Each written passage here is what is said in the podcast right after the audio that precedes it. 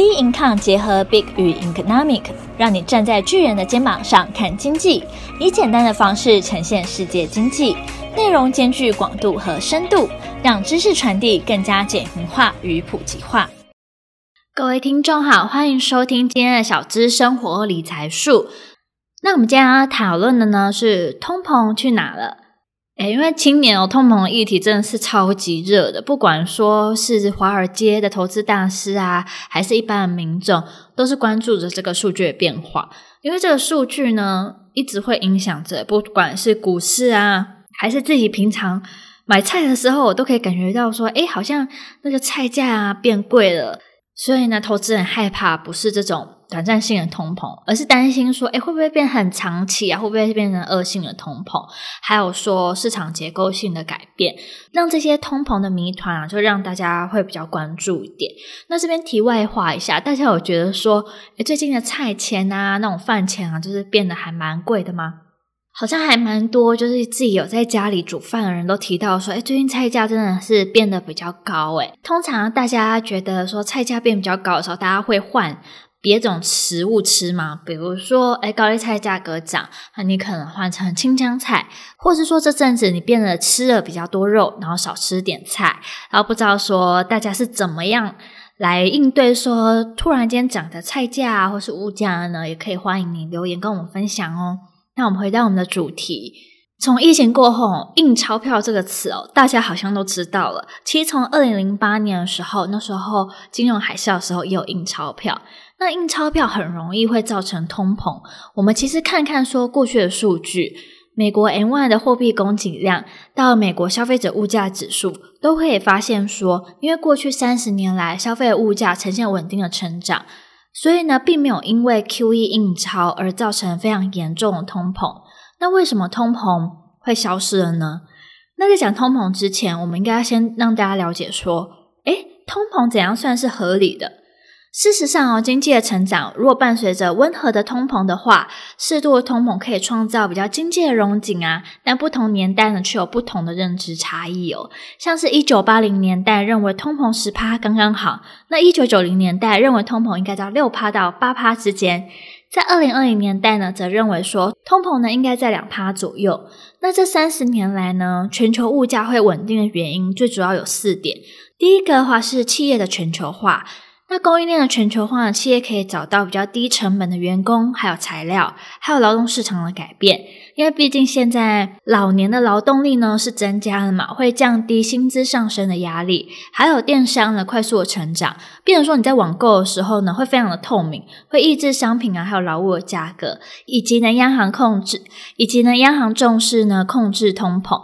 那央行呢控制通膨的公信力呢已经逐渐确立了。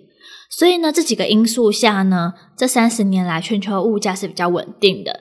但是呢，偏偏又碰到去年 COVID-19 的疫情，美国政府整个大撒钱啊救经济，那包括每个政府也开始找一些比较振兴的方案，也不断在印钞嘛。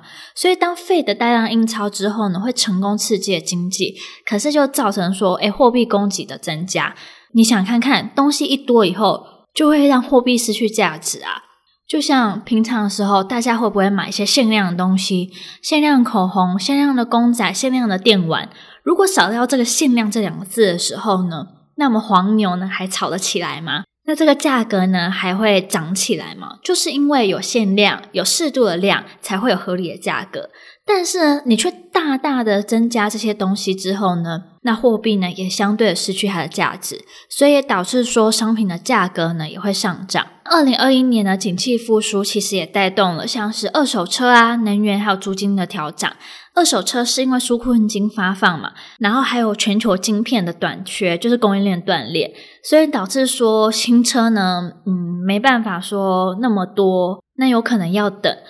像是我不知道大家有没有在注意一些车款，以我所知啊，如果一般平常要订保时捷的车的话，帕拉梅拉那一台车呢，大概都是要等一年左右。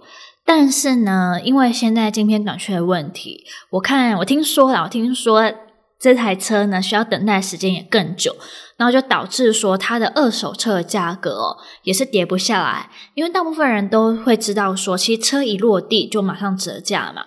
但是呢，因为很多人等不到这台车，所以呢，二手车的价格也不断的成长哦。所以在美国呢，二手车的价格是涨四十八趴左右。以及呢，能源是因为全球煤炭、天然气还有原油，它供需失衡，所以价格也飙涨。还有租金的话，就是因为房价大涨，然后就牵制着连房租呢也一起涨。那物价不断飙升，所以通膨这个议题遭到各界市场的关注哦。但是呢，费德呢也一直表示说啊，这个问题呢是小问题，因为通膨是暂时性的啦。费德主席鲍尔就曾经说呢，物价上涨速度的确令人家担忧，但推高通膨的因素正在减弱，所以通膨是暂时的，升息呢并非是迫在眉睫。那通膨率上升也引发说费德的关注，像美国个人消费支出物价指数已经创了三十年的新高。这时候呢，费德就改口啦，二零二一年通膨预测从六月预估的三点四 percent 上调到四点二 percent。那到底是什么原因呢？会触发这些通膨上涨？最主要会有五个原因。第一个是供应链的重组。美国人为了保护自己家的企业，避免被他国的供应链牵制制约，所以供应链重组呢，让生产成本上升。大家也知道嘛，因为疫情的关系，那美国呢也发现说，诶，我不可以因为说这东西在国外，然后因为各个因素缺货啦，或缺料啦，或是说塞港啊，来让自己的产品呢受到阻碍，以及他们也想要去中化嘛。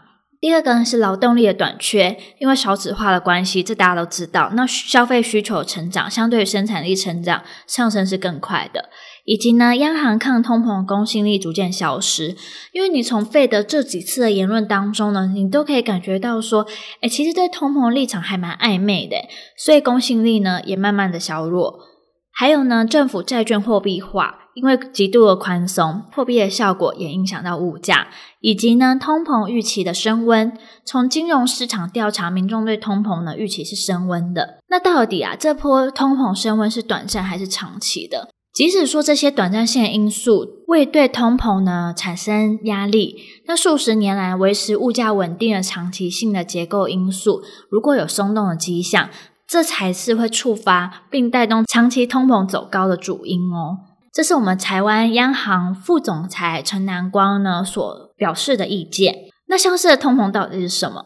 纽西兰的统计学家啊威廉啊菲利普，他在一九五八年的时候就画出了一条表现通膨率跟失业率关系呈现反向关系的曲线。因为企业全球化，失业率下降，工资上涨，所以企业营运的成本增加，企业转嫁成本，所以提高了产品的价格。但如今呢，疫情后的经济已经复苏，失业率也下降了。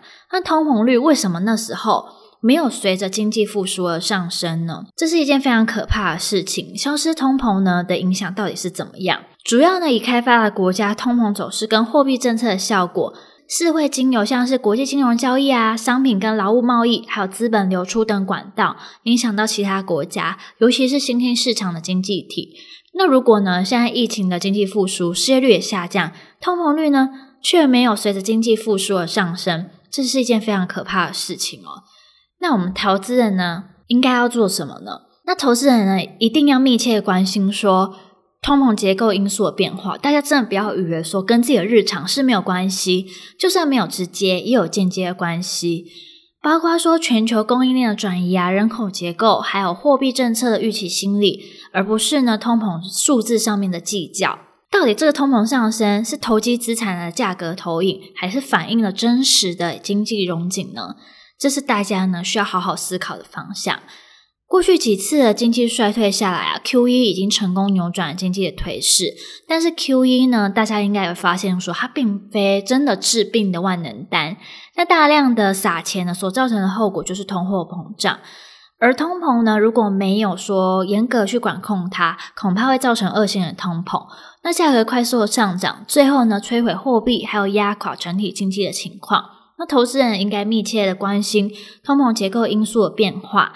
而不是呢，通膨数字上面的一些计较，所以最后啦，各国央行要怎么样去规划有效的退出 QE，要思考呢，如何应对这个政策。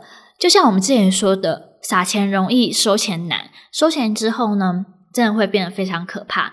那这个 QE 呢，真的是万灵丹，也是一个甜蜜的毒药。所以说，接下来的话呢，我们也要密切关注整个国际金融市场的状况哦。那今天的小资生活理财术就到这边结束。有任何问题，欢迎留言，以及到我们 Instagram 跟 Facebook 跟我们做交流喽。那我们下期节目见，拜拜。